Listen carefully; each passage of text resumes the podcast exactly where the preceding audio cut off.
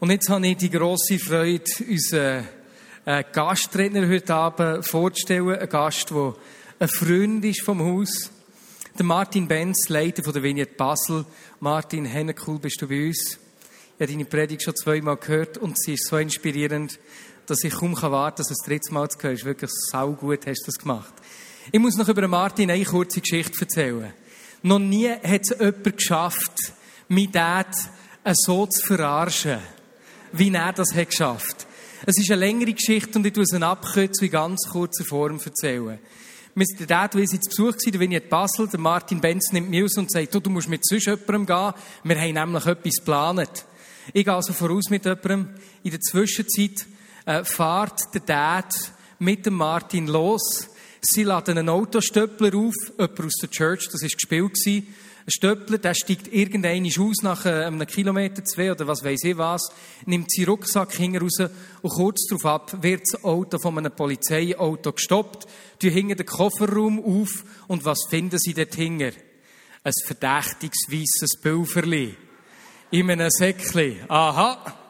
Drogen, die Handschellen klicken, der Dad und der, und der Martin Benz werden verhaftet. Der Polizist war auch der Church. Das war alles gespielt. Die werden verhaftet oder aneinander die Handschellen. Es war in der Zeit vom, vom Toronto-Sagen und der Dad hat schon die Schlagzeilen vom Blick gesehen, vor seinen Augen durchgehen. Sektenchef mit Drogen erwischt, oder? hat sich auch weiter überlegt, leck, da ist Gott der Martin und mir im Verbinden, irgendwie hier mit Handschau, ist das ein Zeichen von Gott?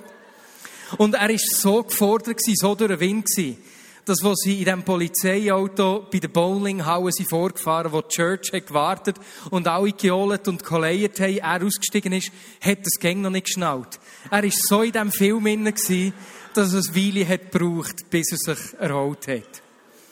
So viel zu der Vorstellung von Martin Benz. Martin, du bist einzigartig. Du bist aber nicht nur ein Scherzkeks, der es geschafft hat, mein Dad so nach Strich auf Aden zu verarschen.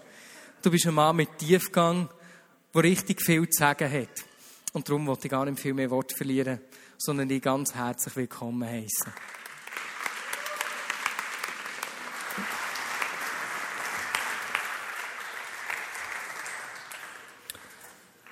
Merci vielmal. Wie predigt man nach so einer Einleitung? Ja, das war sehr originell. Ich habe damals mir gesagt, ich muss die Rolle des Aggressiven übernehmen, damit der Martin nicht in eine komische Rolle gerät. Das heißt, als der Polizist uns verhört hat, hat, da habe ich dann so getan wie die Unverschämtheit, was soll denn das? Das können Sie nicht machen, wir sind zwei Pastoren, was fällt Ihnen ein? Und dann hat der Martin so beschwichtigend, lass doch den Mann seine Arbeit machen und so. Und mir war das lieber so rum, als dass er voll aufgedreht hätte und was Peinliches gemacht. Deswegen habe ich die Rolle übernommen. Und er hat dann wirklich den Eindruck von Gott gehabt, wir sind jetzt für immer verbunden miteinander über die Handschellen. Und das ist so, ja, wir sind bis heute äh, dicke Freunde und sehr verbunden miteinander. Das erste Mal kam ich in Berührung mit der Vignette Bern, damals Basilea Bern, 1983. Da war der Marius zehn Jahre alt, kann das sein? 9. Ich habe noch was in meiner Bibel drin stehen. Hast du was reingemalt in meine Bibel? Da steht es, deine, dein Autogramm drin.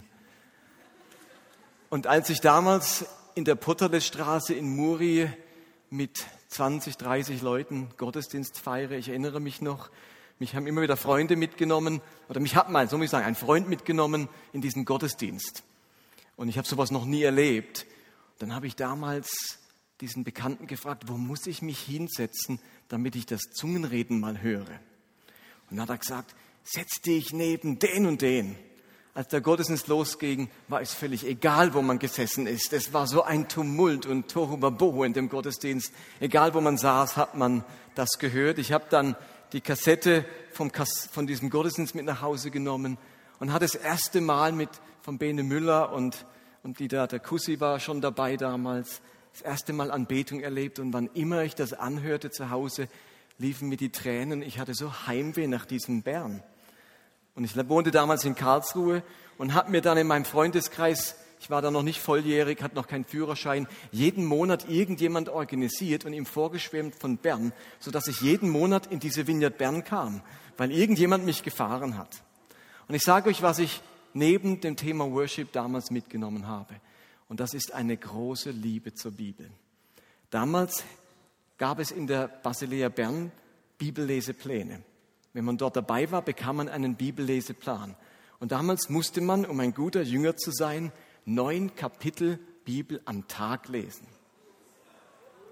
Und damit hat man zweimal im Jahr die ganze Bibel durchgelesen. Und ich war damals so ein gehorsamer Jünger deines Vaters, von Martin Bühlmann, dass ich nach Hause ging und viele Jahre jeden Tag neun Kapitel gelesen habe. Das machte man so als Christ. Aber wisst ihr, was das ausgelöst hat? Eine ungeheure Faszination für diese Bibel. Und seitdem lese ich die so gut wie täglich und genieße, ob das das Alte Testament ist oder Neue Testament. Und etwas von dieser Liebe zu dieser Bibel möchte ich euch heute weitergeben, indem ich euch eine Geschichte erzähle oder eine Geschichte weitergebe, die sich im Neuen Testament ereignet hat. Und wir haben in der Bibel ja, gerade im Neuen Testament, viele Texte, die mehr den Verstand ansprechen, so theologisch-dogmatische Texte, vielleicht die Bergpredigt oder der Römerbrief, die fordern sehr unser Denken, unseren Verstand heraus. Und dann gibt es Geschichten in der Bibel. Das Alte Testament ist voll davon, aber auch im Neuen Testament hat es viele Geschichten. Und diese Geschichten wollen mehr als nur unseren Verstand ansprechen. Sie wollen unser Herz erreichen. Sie wollen Emotionen auslösen. Und eine dieser Geschichten, die ganz viel auslöst, ganz stark unsere Seele anspricht, die möchte ich euch heute präsentieren. Sie steht im Markus Evangelium Kapitel 5. Ihr könnt den Text auf der Leinwand mitlesen. Es geht um eine Geschichte der Barmherzigkeit, die Geschichte der blutflüssigen Frau. Ich lese euch mal vor. Jesus fuhr mit dem Boot wieder ans andere Ufer wo sich bald eine große Menschenmenge um ihn versammelte. Er war noch am See, als ein Synagogenvorsteher kam und sich vor ihm niederwarf. Er hieß Jairus und bat ihn sehr, meine kleine Tochter liegt im Sterben. Komm und leg ihr die Hände auf, damit sie gesund wird und am Leben bleibt. Jesus ging mit und viele Leute folgten und drängten sich um ihn. Danach oder Entschuldigung, darunter war auch eine Frau, die seit zwölf Jahren an starken Blutungen litt. Sie war schon bei vielen Ärzten gewesen und dabei sehr geplagt worden. Ihr ganzes Vermögen hatte sie aufgewendet und es hat ihr nichts geholfen. Im Gegenteil, es wurde noch schlimmer. Es ist noch schlimmer geworden. Diese Frau hatte von Jesus gehört und drängte sich nun durch die Menge von hinten heran. Sie berührte sein Gewand, denn sie dachte, wenn ich nur sein Gewand anfasse, werde ich geheilt. Sofort hörte die Blutung auf und sie spürte, dass sie ihre Plage los war. Im selben Augenblick spürte auch Jesus, dass eine Kraft von ihm ausgegangen war. Er drehte sich in der Menge um und fragte, was, wer hat mein Gewand berührt? Da sagten seine Jünger zu ihm, du siehst doch, wie die Menge dich bedrängt und da fragst du, wer dich berührt hat. Aber Jesus blickte umher, um zu sehen, wer es gewesen war. Zitternd vor Angst trat die Frau vor, die ja wusste, was mit ihr vorgegangen war.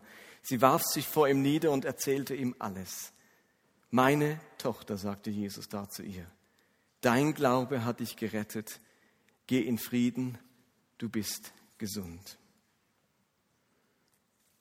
So viel zu dieser Geschichte. Und euch ist vielleicht aufgefallen, dass in dieser Geschichte eigentlich in diesem Text zwei Geschichten miteinander verbunden sind. Und vielleicht habt ihr euch schon mal gefragt, warum eigentlich? Warum werden da an einem Text gleich zwei Geschichten erzählt? Die von dem Jairus und seiner Tochter und die von dieser blutflüssigen Frau. Und das hat einen Grund. Und der ist mir lange Zeit nicht bewusst gewesen. Der Grund liegt in der Zahl zwölf. Zwölf Jahre spielen eine ganz wichtige Rolle bei diesem Text. Wir erfahren im Matthäusevangelium, wo diese Geschichte auch noch einmal erzählt wird, dass die Tochter dieses Jairus sein einziges Kind war und zum Zeitpunkt dieser Geschichte hier zwölf Jahre alt war. Gleichzeitig erfahren wir, dass Jairus Synagogenvorsteher war. Was muss man sich darunter vorstellen? Nun, in Jerusalem war der Tempel Für den Tempel waren die Priester und die Leviten zuständig. In den einzelnen Dörfern, wie Kapernaum es auch war, in dem unsere Geschichte spielt, da gab es natürlich keinen Tempel, dort hat man Synagogen gebaut. Und diese Synagogen wurden verwaltet, geleitet von einem Ältestenkreis und einem Synagogenvorsteher, sozusagen der Präsident dieses Ältestenkreises. Und wenn man von Ältesten redet, dann waren das damals tatsächlich Älteste. Das waren nicht äh, junge Leute, und heute nennt man ja oftmals in Gemeinden auch junge Leute Älteste, das waren wirklich Älteste. Dieser Jairus war wohl ein Mann, der schon fortgeschrittenen Alters war. Und jetzt könnt ihr zurückrechnen. Seine Tochter ist jetzt zwölf. Vor zwölf Jahren bekam er dieses Kind zusammen mit seiner Frau. Da waren sie wohl auch schon in fortgeschrittenem Alter. Vermutlich haben sie viele Jahre versucht, ein Kind zu bekommen und es ist nicht gelungen. Und jetzt endlich, wo sie vielleicht die Hoffnung fast aufgegeben hatten, wird dieses Töchterlein geboren. Vor zwölf Jahren, das war vielleicht der glücklichste Tag in ihrem Leben, als endlich ihre ersehnte Tochter geboren wurde. Für sie war das ein Glücksjahr. Aber genauso vor zwölf Jahren spielte sich eine andere Geschichte ab. Die Frau, die andere Hauptperson, die hat vor zwölf Jahren erfahren, dass ihre Blutungen nicht mehr aufhören. Sie musste erleben, wie sie blutet und das nicht über die normale Zeit, sondern mehr und mehr und weiter und weiter und das zwölf Jahre lang. Sie litt an dieser Krankheit seit zwölf Jahren. Das heißt, ebenfalls vor zwölf Jahren war ihr schrecklichstes Jahr. An irgendeinem Tag hat sie die schlimmste Botschaft ihres Lebens begriffen. Vor zwölf Jahren hatten beide Menschen ein einschneidendes Erlebnis. Und heute, zwölf Jahre später, begegnen beide mit ihrer Not und ihrer Geschichte diesem Jesus. Und ich möchte euch ein bisschen den Hintergrund dieser blutflüssigen Frau beschreiben. Wie muss man sich das Ganze vorstellen? Was ist dieser Frau passiert? Wie sah ihr Leben aus? Und dann macht die Antwort und das Handeln Jesu ganz besonders viel Sinn. Wir gehen einfach Vers für Vers dieser Geschichte durch. Vers 24 und 25 heißt es, ich lese es nochmal, Jesus ging mit und viele Leute folgten und drängten sich um ihn. Darunter war auch eine Frau, die seit zwölf Jahren an starken Blutungen litt. Wie muss man sich also die vergangenen zwölf Jahre dieser Frau vorstellen? Wenn hier im Text starke Blutungen steht, dann ist das der Fachausdruck dafür, dass diese Frau eine Unterleibskrankheit hatte. Die Frau hatte seit zwölf Jahren Unterleibsblutungen. Man muss sich das so vorstellen, dass sie sozusagen seit zwölf Jahren ununterbrochen ihre Periode hat. Eine Frau hat das normalerweise vier, fünf, sechs Tage im Monat und dann ist das wieder vorbei.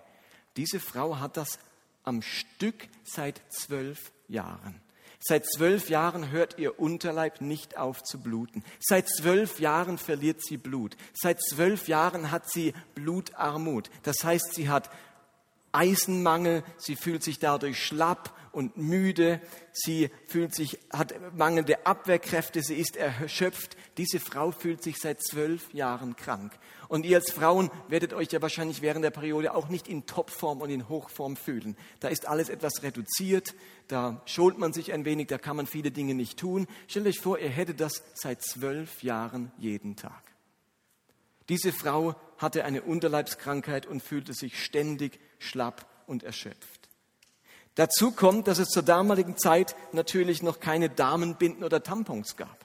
Das heißt, wenn diese Frau in irgendeiner Form was gegen ihre Blutung machen wollte, dann musste sie sich irgendwie umwickeln mit Binden, mit Tüchern. Es gab keine Waschmaschine, es gab keinen Wäschetrockner.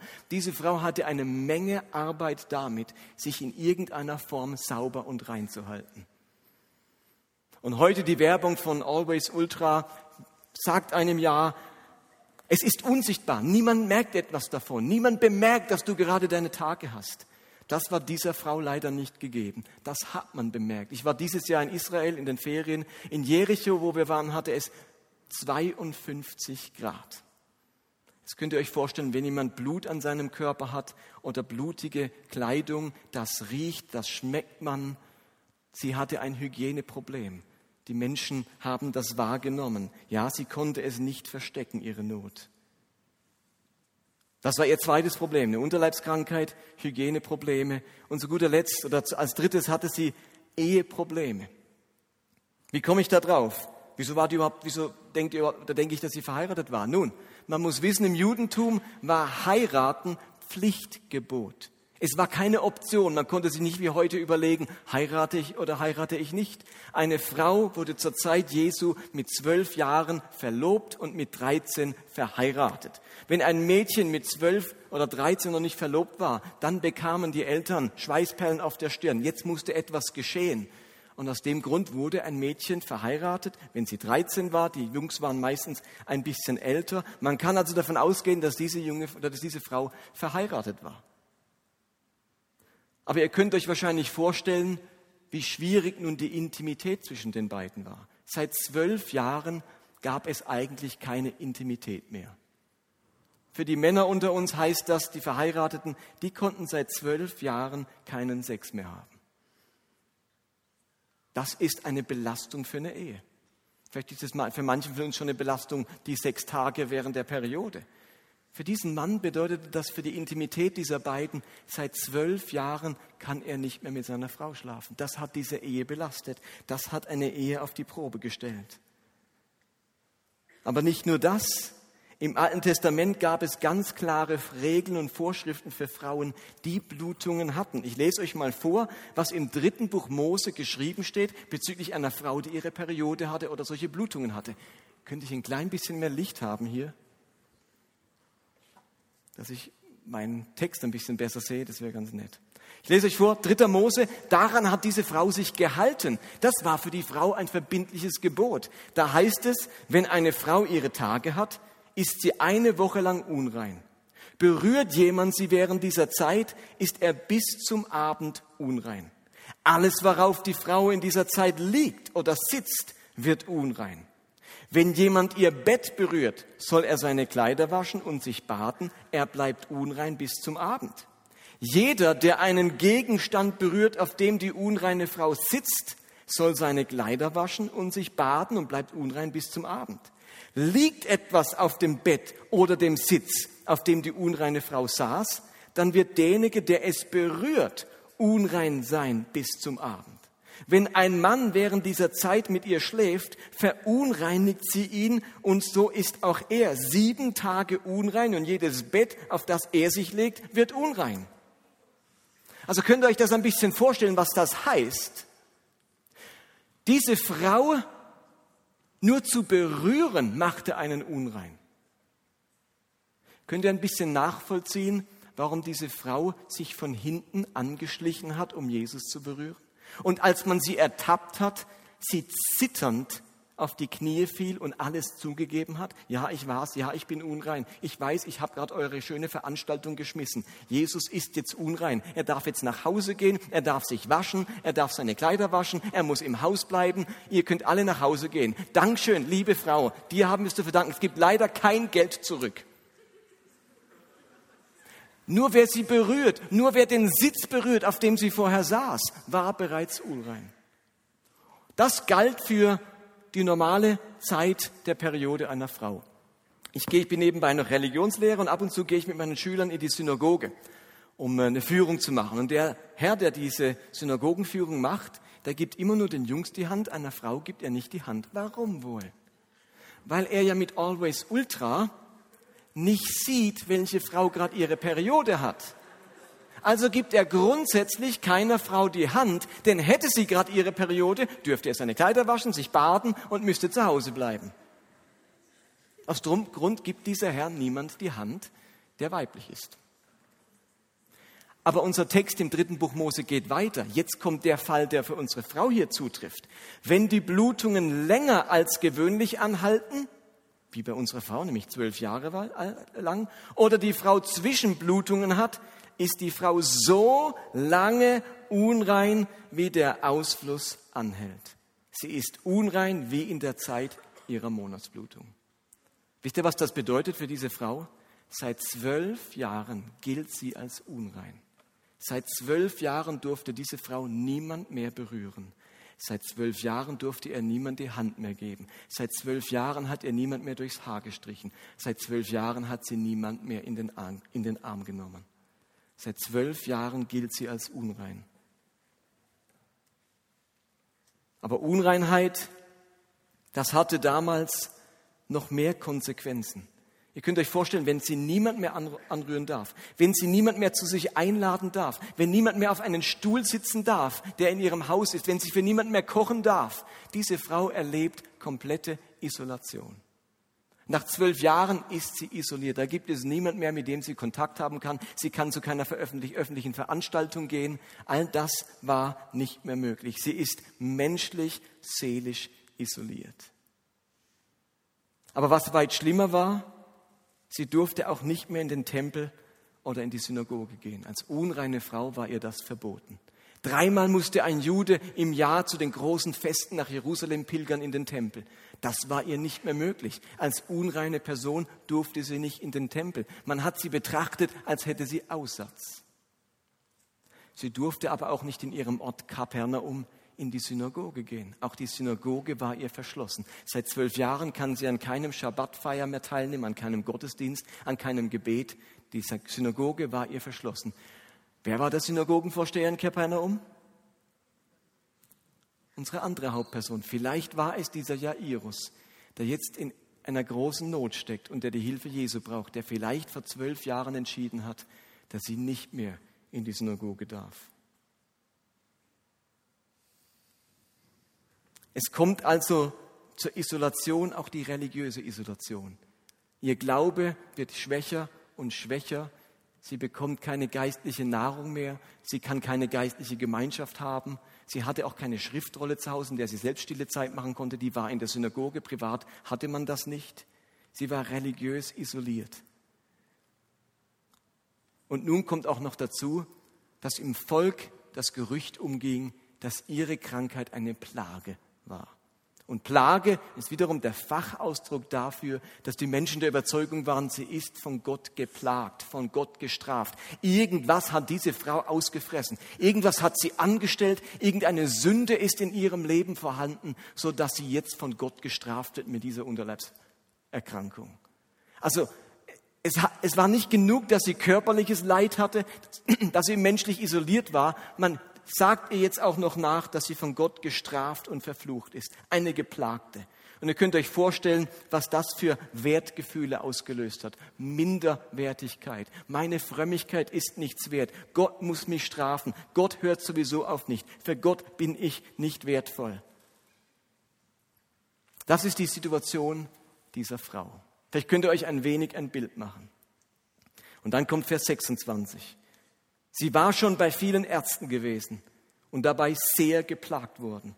Ihr ganzes Vermögen hatte sie aufgewendet und es hatte ihr nichts geholfen. Im Gegenteil, es war noch schlimmer geworden.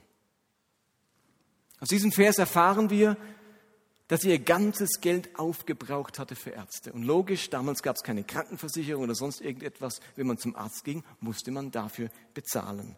Und die Frage ist nun, bei vielen Ärzten und sehr geplagt worden. Was, was heißt das? Was steckt da dahinter? Nun, zunächst einmal ging diese Frau natürlich zu jüdischen Ärzten. Und man kann eigentlich kaum von Ärzten sprechen. Die Juden hatten nicht wirklich Ärzte, sie hatten kaum Ahnung von Medizin. Wenn es um Medizin geht, dann waren die Juden zur damaligen Zeit das unwissendste Volk auf dieser Welt. Sie hatten keine Ahnung von Medizin und von Anatomie. Woran lag das? Im Gegensatz zu den Ägyptern oder den Römern, die regelmäßig Leichen seziert haben, die sich angeschaut haben, wie funktioniert ein menschlicher Körper, wo ist das Herz, wo sind die Gedärme, wo ist dies und jenes, haben die Juden sich an Toten verunreinigt. Einen Toten durfte man nicht berühren. Aus dem Grund betrieben die Juden keine Forschung an Toten. Sie wussten nicht, wie der menschliche Körper funktioniert. Sie wussten nicht, wo was ist und wo man schneiden muss und wie, dieser, wie die Anatomie des Menschen aussieht. Aus dem Grund hatten sie keine wirklichen Ärzte und keine medizinischen Erfahrungen. Und wenn jemand für Medizin zuständig war, dann waren es eher die religiösen Personen, die Priester. Erinnert ihr euch, wenn jemand zum Beispiel geheilt wurde von Aussatz oder irgendetwas, dann hat Jesus gesagt, geh hin und zeig dich nicht den Ärzten, sondern den Priestern. Sie waren zuständig für Diagnose und für den Rat, wie man sich verhalten soll in einer bestimmten Krankheitssituation. Und ich möchte euch einmal vorlesen, was in der damaligen Zeit medizinischer Rat der Ärzte war in Bezug auf Blutfluss, wenn eine Frau sie diese Erkrankung hatte. Das weiß man aus dem Traktat Shabbat, Teil des Talmuds, und dort heißt es Folgendes. Rabbi Johannan hat gesagt, als Rat für Blutfluss, man nehme drei persische Zwiebeln, koche sie in Wein, lasse es die Frau trinken und sage zu ihr, steh auf aus deinem Blutfluss. Oder man setze sie an einer Kreuzung nieder und lasse sie einen Becher Wein in die Hand nehmen, dann komme, ohne dass sie es ahnt, jemand von hinten, erschrecke sie und sage, steh auf aus deinem Blutfluss. Das ist Hochmedizin. Oder man nehme feines Mehl und bestreiche damit ihre untere Körperhälfte und sage zu ihr, steh auf aus deinem Blutfluss. Oder man nehme ein Gerstenkorn das sich in dem Kot eines weißen Maultiers vorfindet. Wenn sie es einen Tag ja, in ihrer Hand hält, hört der Blutfluss zwei Tage auf. Wenn sie es zwei Tage hält, hört er drei Tage auf. Und wenn sie es drei Tage hält, hört er für immer auf. Also ihr könnt euch vorstellen, was diese Frau mitgemacht hat. Sie musste sich andauernd erschrecken lassen, dann musste sie Eselskot durchwühlen, um ein Gerstenkorn zu finden, das sie dann in ihrer Hand halten musste. Das war jüdische Medizin zur Zeit Jesu. Ihr könnt euch vorstellen, dass das nicht sonderlich viel gebracht hat. Was macht die Frau also dann? Sie geht zu römischen Ärzten. Kapernaum hatte eine jüdische, ähm, eine, eine römische äh, Kompanie, in Kapernaum und ihr könnt euch gut vorstellen, dass die Römer ihre eigenen Ärzte mitgebracht haben. Diese Ärzte waren genau das Gegenteil. Sie waren, sie haben ihre Patienten nicht erschreckt, sie haben gleich rabiatere Methoden angewendet. Zur damaligen Zeit war die übliche Behandlungsmethode eines römischen Arztes, weiß man heute aus der historischen Forschung, das Brandeisen. Man hat gedacht, man verödet diese Blutung, indem man der Frau ein glühendes Eisen einführt und dadurch diese Blutung verödet. Vielleicht könnt ihr jetzt verstehen, warum dieser Text sagt, sie hat viel erlitten von den Ärzten und es wurde schlimmer mit ihr. Das war die Situation dieser Frau, die in ihrer Verzweiflung irgendwo Hilfe gesucht hat bei den jüdischen Quacksalbern und bei den römischen grausamen Ärzten. Und dann heißt es in Vers 27 und 28, diese Frau hatte von Jesus gehört und drängte sich nun durch die Menge von hinten heran. Sie berührte sein Gewand, denn sie dachte, wenn ich nur sein Gewand anfasse, werde ich geheilt. Und die Frage ist, warum hat sie diesen Gedanken, das Gewand Jesu anzufassen? Wenn man die Parallelstelle in Matthäus liest, heißt es eigentlich wörtlich, dass sie den Saum seines Gewandes anfassen wollte. Wie kommt sie auf die Idee? Ein jüdischer Mann zur damaligen Zeit war folgendermaßen gekleidet. Er hatte ein Gewand, ein Obergewand, und er musste aufgrund des jüdischen Gesetzes am Ende seines Gewandes einen breiten Saum annähen. Diesen Saum nannte man hebräisch Kanaf. Und an diesem Saum hingen dann einzelne Fäden herunter, die in einer bestimmten Art und Weise verknotet waren. Und diese Verknotungen hatten symbolische Bedeutung, der Name Gottes und andere Dinge. Und diese Schnüre hießen Zitzit, hebräisch. Kanaf, der Saum, Zitzit, diese Fäden daran.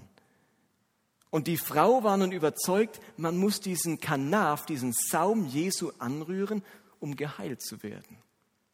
Wenn ein Mann mit seinem Saum und seinem Gewand durch die Straßen gelaufen ist, vielleicht ein bisschen im schnelleren Tempo und der Wind wehte, dann hat dieses Gewand geflattert, der Saum hat geflattert und deswegen hat man für das Wort Kanaf, Saum, hat man auch für, den, für das Wort Flügel benutzt. Also Kanaf hat im Hebräischen zwei Bedeutungen. Saum des Gewandes oder Flügel. Und nun gibt es eine Stelle im Alten Testament, die redet vom Kommen des Messias. Wenn der Messias, der Erlöser Israels kommen würde, dann dürfte man etwas ganz Bestimmtes von ihm erwarten. Und diese Stelle steht im letzten Buch des Alten Testaments im Propheten Maleachi Kapitel 3, Vers 19. Eine messianische Verheißung. Dort steht, denn siehe, es kommt ein Tag, der brennen soll wie ein Ofen Da werden alle Verächter und gottlosen Stroh sein. Und der kommende Tag wird sie anzünden, spricht der Herr Zebot. Und er wird ihnen weder Wurzel noch Zweig lassen. Euch aber, die ihr meinen Namen fürchtet, soll aufgehen die Sonne der Gerechtigkeit und Heilung unter ihren Flügeln.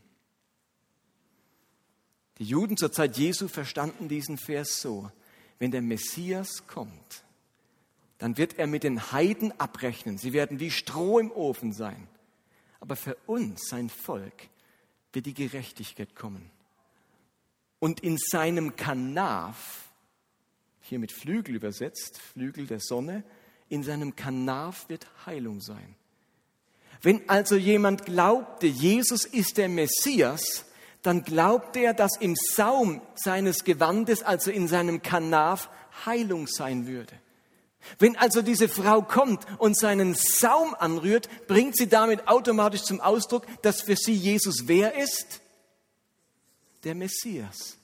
Wenn er der Messias ist, dann muss ich sein Kanaf, den Saum seines Gewandes anrühren. Und sie war nicht die Einzige, die das geglaubt hat. In Matthäus 14 lesen wir zum Beispiel, als die Leute an diesem Ort ihn erkannten, also Jesus erkannten, schickten sie Botschaft ringsum in das ganze Land und brachten alle Kranken zu ihm und baten ihn, dass sie nur den Saum seines Gewandes berühren dürften. Und alle, die ihn berührten, wurden gesund. Diese Frau glaubte, dass Jesus der Messias war. Und sie wusste, wenn man irgendwo hinfassen musste, dann den Messias nicht an der Schulter, an der Hand, an, am Kopf oder sonst irgendwo, man musste den Saum seines Gewandes berühren. Und dieses Gewand, das war kein Zauberkleid. Das hat nicht überall, wo dieses Gewand irgendwo angestoßen ist, die Toten erweckt. Da lag ein toter Hund, Jesus stößt mit seinem Gewand dran und wups, ist er wieder lebendig. Natürlich war das kein Zauberkleid. Das hat nur gewirkt, wenn man glaubte, dass Jesus der Messias ist und wenn man ihn in diesem Glauben berührt hat. An diesem Tag heißt es ja, haben ihn ganz viele berührt. Und Jesus fragte noch, wer hat mich berührt? Die Jünger sagen, hallo Jesus, wer hat mich berührt? Was für eine Frage. Alle berühren dich hier. Jeder stößt an dich dran. Aber Jesus wusste, es geht nicht um dieses Dranstoßen und diese normale Berührung. Da hat ihn jemand im Glauben, dass er der Messias ist, berührt. Und nun geschieht diese Heilung ganz spontan. Die Frau wird ertappt, weil Jesus fragt, wer hat mich angerührt? Und jetzt steht sie vor Jesus zitternd, weil sie dachte, jetzt wird mir Schimpf und Schande gesagt, ich habe die ganze Veranstaltung gestört, ich habe Jesus verunreinigt. Und Jesus antwortet ihr im letzten Vers, und das ist der Höhepunkt dieser Geschichte, und sagt in Vers 34, meine Tochter, sagte Jesus da zu ihr, dein Glaube hat dich gerettet. Geh in Frieden, du bist gesund. Jeder Abschnitt dieser Aussage hat unglaubliche Kraft für das Leben dieser Frau. Zum einen nennt er sie gleich zu Beginn meine Tochter. Das hat einen Grund. Die normale Anrede einer Frau oder eines Mannes damals war eben, wie man es heute auch sagt, meine, meine Dame, mein Herr, Günei, Frau oder Mann. Wenn also in der Bibel besteht, Jesus sagt zu einer Frau Weib, was ist oder irgendwas, dann klingt es für unsere Ohren so unhöflich. Aber das war damals völlig normal, dass man Weib oder modern Frau sagt. Jesus sagt zu ihr nicht Frau, Weib. Er nennt sie meine Tochter. Zum einen drückt das ganz viel Vertrautheit und Sanftheit aus, anstelle von Schimpfen und Vorwürfen, was sie wahrscheinlich erwartet hat. Da redet sie jemand liebevoll an, obwohl das das Gegenteil war von dem, womit sie gerechnet hat. Aber es meint noch etwas anderes. Wenn man einem Juden sagte, meine Tochter oder mein Sohn, dann klang in seinen Ohren sofort Sohn, Tochter, Sohn Abrahams, Tochter Abrahams.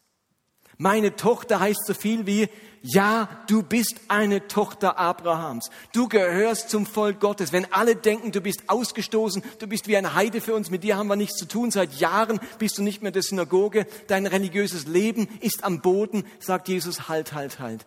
Meine Tochter, du bist eine Tochter Abrahams, du gehörst dazu. Für Gott warst du nie weg. Du bist ein Vollmitglied dieser Gemeinschaft. Meine Tochter, Tochter Abrahams. Und dann sagt Jesus diesen erstaunlichen Satz, dein Glaube hat dich gerettet oder gesund gemacht. Dein Glaube. Jesus sagt nicht, was ja eigentlich logisch wäre oder der Wahrheit entsprochen hätte, Gott hat dich gesund gemacht. Er sagt auch nicht, ich habe dich gesund gemacht. Jesus bringt es fertig, in der Öffentlichkeit, vor allen, die hier dabei stehen, dieser Frau einen großen Glauben zu bescheinigen. Alle, die um, um sie herum standen, dachten, diese Frau hat geistig nun wirklich nichts zu bieten. Sie ist von Gott eine Gestrafte. Sie war schon ewig nicht mehr in der Synagoge. Die hat doch gar kein geistliches Leben. Mit der hat niemand etwas zu tun. Und Jesus bescheinigt genau dieser Frau in aller Öffentlichkeit einen so großen Glauben, dass er sie geheilt hat. Nicht Gott hat dich geheilt, nicht ich habe dich geheilt. Dein Glaube hat dich geheilt. Könnt ihr euch vorstellen, was im Inneren in der Seele mit der Würde dieser Frau gerade geschehen ist. Wie sich da jemand innerlich aufrichtet, der geschunden war, der minderwertig war, der seit Jahren an seiner Würde vor Gott und den Menschen zweifelt.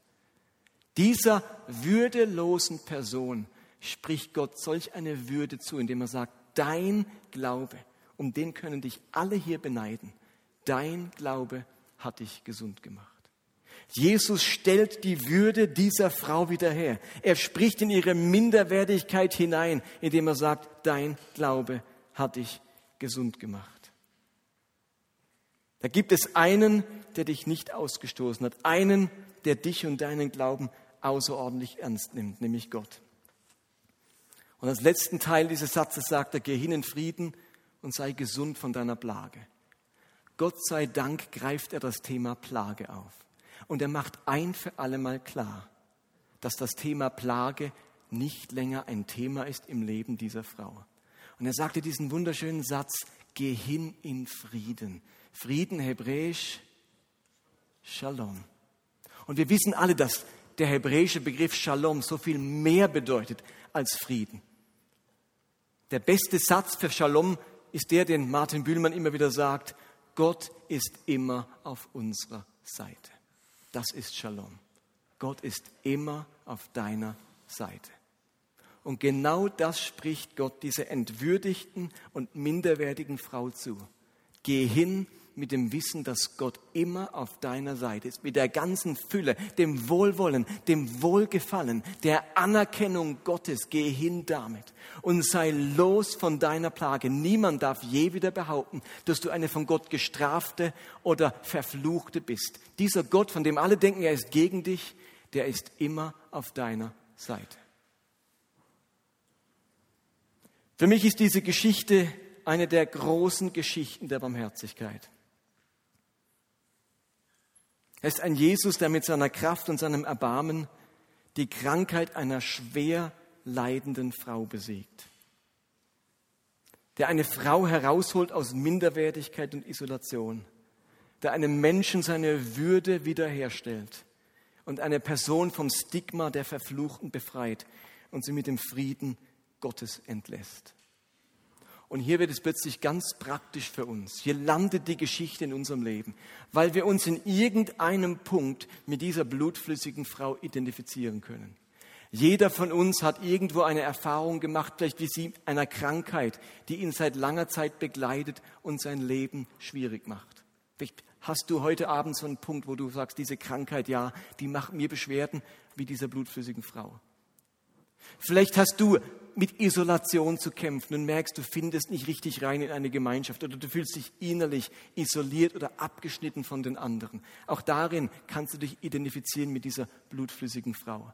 Vielleicht kämpfst du mit deinem Wert und mit deiner Würde wegen irgendetwas, das in deinem Leben vorgefallen ist und das dir Würde geraubt hat und das in dich Minderwert hineingegeben hat.